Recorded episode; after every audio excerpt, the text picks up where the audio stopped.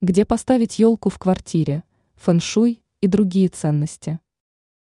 Интересный момент отметили дизайнеры. Считается, что благополучие и удачу в наступающем году можно спугнуть не тем украшением или неуместной сервировкой стола. В таком случае нужно подумать, а в том ли месте стоит главный новогодний символ – украшенная игрушками елка.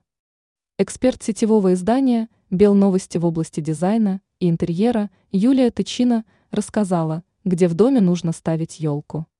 Вряд ли даосская практика освоения пространства имеет отношение к христианскому празднику Рождества. В случае с наступающим годом дракона тема более актуальна. Что советует фэншуй? В идеале елка должна быть в центре комнаты, тогда она может быть основой всего праздничного украшения. Говорят, что такое решение гармонизирует отношения в семье.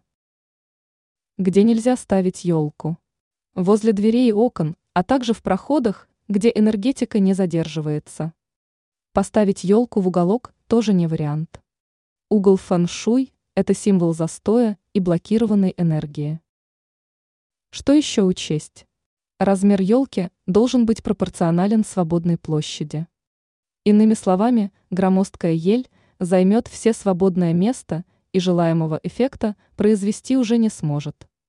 Кроме того, не забываем про подходящие цвета, количество игрушек на дереве и украшений в интерьере в целом.